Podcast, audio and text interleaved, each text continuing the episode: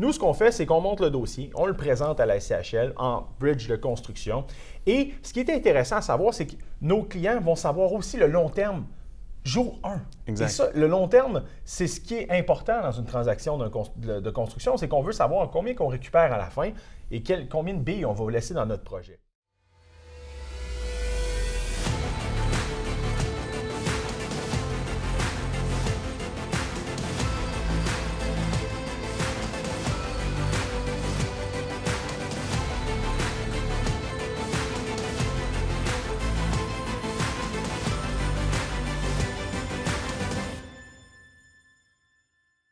Bonjour tout le monde, bienvenue au show Préinvestir avec Matt et Vince. Aujourd'hui, Vince, on parle d'un sujet qui est très en feu, c'est la construction. Il manque de logements au Québec, on le sait, hein, il y a plus de 100 000 logements qui manquent au Québec. Les constructeurs, présentement, ont des pro-formats qui ne fonctionnent plus vraiment Ou qui sont ou qui difficiles. sont difficiles euh, à ce moment-là. Et, et nous, notre objectif, c'est de vous aider à faire en sorte que votre pro-format fonctionne et que votre, votre euh, projet fonctionne aussi en temps où on a des taux qui sont de plus en plus hauts Et qui c'est sont de plus en plus volatiles. compliqué et très volatile. C'est dur de travailler avec un marché qui est volatile comme ça. Vince, explique-moi un peu, avant la pandémie, là, on oublie tout ça, on enterre ça. Avant la pandémie, qu'est-ce qu'on faisait en- pour, pour faire un dossier de construction? Donc, un dossier de construction, euh, avant la pandémie, on faisait presque toujours en deux temps. Donc, un premier financement bridge au conventionnel, qui est avec des boursiers progressifs, donc euh, qui nous permet de lever la bâtisse, de la construire. Euh, et ensuite, un deuxième financement, donc un take-out, le fameux take-out SCHL, qui est en fait un refinancement pour rembourser ce bridge-là et rembourser soit notre mise de fonds ou du moins une partie de la mise de fonds.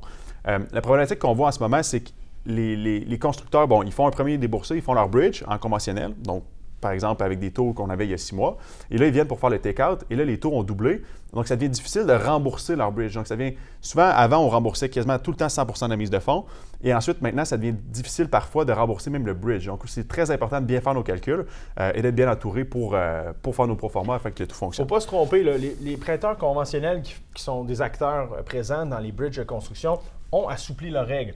On fait en sorte qu'avant, on qualifiait sur 25 ans d'amortissement. Maintenant, on est à 40 ans. On avait des taux de qualification qui étaient plus serrés. Maintenant, ils sont moins serrés. Des ratios de couverture de dette qui vont venir aider les clients. Ils ont dû s'adapter. Et même avec cette adaptation-là, on voit encore qu'il y a certains bridges qui ne se font pas rembourser sur le long terme. Et ça, ça devient problématique. Exact. Exact. Donc, Vince, explique-moi un petit peu le fonctionnement maintenant du après. Qu'est-ce qu'on fait après, euh, post-pandémique, les taux augmentent, euh, on ne sait plus où mener de la tête actuellement. Donc, il y a un nouveau programme de la SHL, vous en avez sûrement déjà entendu parler, donc APH Select, euh, qui est un programme qui a été lancé en mars, qui était vraiment euh, un peu une bouée de sauvetage dans le, marché. Il y a beaucoup de gens qui financent maintenant avec ce programme-là euh, et qui est souvent un peu mal compris. Donc, on voulait vraiment l'expliquer.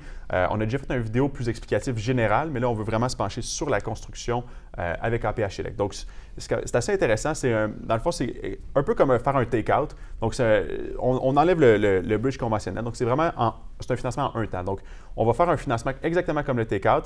Euh, un seul certificat, mais avec des déboursés progressifs. Euh, donc, après ça, on a plusieurs stratégies au niveau des déboursés progressifs. Exact. Le premier déboursé est contrôlé par la SHL, donc ils veulent voir vraiment où le constructeur s'en va. Bien évidemment, c'est important. Il y a un architecte qui doit suivre la transaction tout au long pour être sûr certain que la qualité de construction soit là, qu'il n'y ait pas de, de mauvais constructeurs dans le dossier. Donc, le premier déboursé et le dernier déboursé est contrôlé par la SCHL. Nous, ce qu'on fait, c'est qu'on monte le dossier, on le présente à la SCHL en bridge de construction. Et ce qui est intéressant à savoir, c'est que nos clients vont savoir aussi le long terme jour 1. Exact. Et ça, le long terme, c'est ce qui est important dans une transaction de, construction, c'est qu'on veut savoir combien qu'on récupère à la fin et quel- combien de billes on va laisser dans notre projet. En soumettant le dossier à la SCHL, c'est comme un dossier standard. Donc, on soumet, il y a un souscripteur qui nous approuve le dossier à un certain montant. On peut financer à 95% des coûts de construction. C'est très intéressant. Bien évidemment, il y a certains barèmes à respecter toujours. hein. On n'est pas dans le monde de licorne. On ne finance pas à 5 des, des- des fois, ça peut varier avec le taux de qualification et le ratio de couverture de dette. Mais on a sorti un, un- un vidéo là-dessus que vous pourrez aller voir. C'est très intéressant. Une fois qu'on a notre certificat, je dirais qu'il y a certains prêteurs qui nous autorisent à fixer le taux, d'autres que non. Donc, la stratégie peut varier selon le prêteur qu'on va choisir au départ ensemble. Mais en fixant le taux, ça nous permet de dire, ben, regarde, la SHL prend le dossier en main. Leur taux du jour, parce qu'on le sait, la SHL prend des taux du jour qu'eux ont à l'interne à chaque semaine, le mercredi matin exactement, et vont dire, écoutez, aujourd'hui, le taux est à 4,20% ou à 4,10 eh bien, notre certificat va être à 4,10 ou à 4,20% Ce qui est important de savoir, c'est que si on a fixé le taux avant, bien, on, vient couper les risques de fluctuation. Et ça, c'est ce qui peut être problématique. Donc, si on a votre certificat et que votre taux est à 4,20 et qu'il y a une fluctuation du marché à la hausse et qu'on ne respecte plus votre taux de qualification, eh bien, durant le processus de débourser, ça se pourrait que la CHS dise Hé, t'as peu là. Le taux n'est plus en vigueur, c'est plus 4,20, c'est rendu 4,60. Et ça, ça te change un pro forma. Exact. Donc, soit qu'il faut prendre des gros buffers, ce qui vient vous pénaliser. Euh, on peut soit fixer le taux, ou on peut aussi, une stratégie qui est, utilisée un peu plus coûteuse, des fois, c'est de débourser le prêt chez le notaire, donc jour 1. Et ensuite, le notaire, lui, fait les déboursés progressifs. Donc, la SHL l'autorise euh, jusqu'à maintenant. Euh, et euh, ça permet, par contre, vous devez payer de l'intérêt dès jour 1. Donc, dès que c'est déboursé au notaire, vous payez l'intérêt sur, tout le, prêt et non juste sur les déboursés progressifs. Vincent, on a un immeuble ensemble, OK? On construit un immeuble à deux. c'est fictif en passant. Un 12 logements. On lance le dossier, ça va bien, on a un montant de financement qu'on désire pour notre, notre construction. Et là, on sent qu'il y a une instabilité. Ben, une instabilité, on le sait, on en a une là, mais une instabilité plus certaine, disons-le comme ça. Eh bien, on peut débourser notre prêt au notaire, assumer les frais euh, d'intérêt qui vont être encourus, mais du moins de sécuriser notre dossier à ce moment-là. Et ça, ça peut changer la donne. On a fait dans certains dossiers de construction dernièrement où on est venu sécuriser le tout avec ça et ça, a été euh, une formule gagnante. Vincent, explique-moi un petit peu, c'est quoi les critères qu'on peut scorer en APH pour un, dossier de construction? Donc, pour euh, vraiment un dossier de construction, comment ça fonctionne, c'est euh, ben, exactement comme le programme. donc, il y, a trois critères.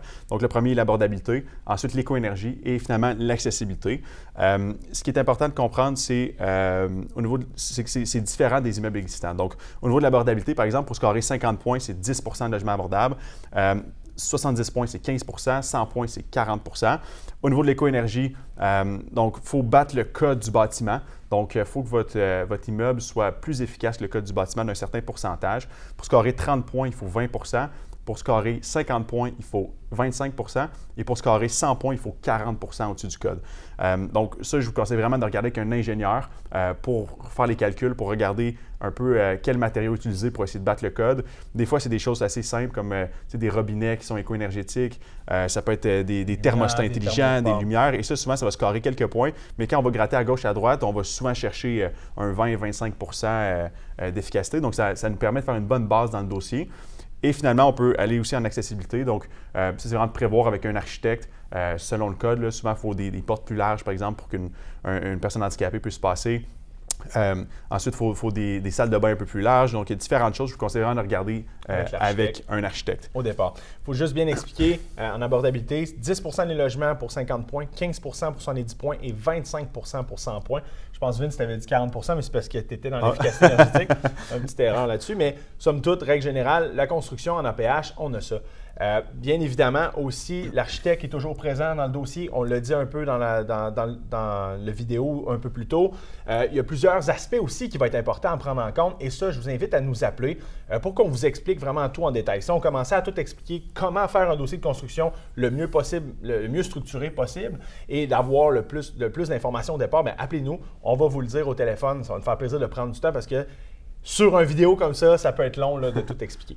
Donc, le but du vidéo était simplement de vous donner un peu des trucs, des astuces pour aller chercher plus de financement sur vos dossiers de construction, de voir un petit peu vos alternatives aussi, parce qu'il y en a aussi qui fonctionnent encore en, conventionnel, c'est toujours faisable, on en fait, euh, mais bien évidemment, on voit beaucoup plus de tes cartes en, APH Select actuellement, qui est un produit qui est vraiment incroyable quand on réussit à travailler un peu d'abordabilité, un peu d'efficacité énergétique en même temps, voir un peu les meilleures stratégies, comment le faire euh, et amener ça à terme. Donc, euh, si vous avez aimé la vidéo, n'hésitez pas à partager, n'hésitez pas à commenter. Si vous avez des questions, n'hésitez pas à nous appeler. En passant, tous les courtiers PML connaissent le programme APH Select. On n'a pas juste notre équipe, tout le monde le, connaît et on, en fait à tous les jours. Donc, c'est ça qu'on fait depuis euh, plusieurs semaines. On le connaît sur le bout de nos doigts. N'hésitez pas si vous avez des questions et stay tuned pour la prochaine vidéo.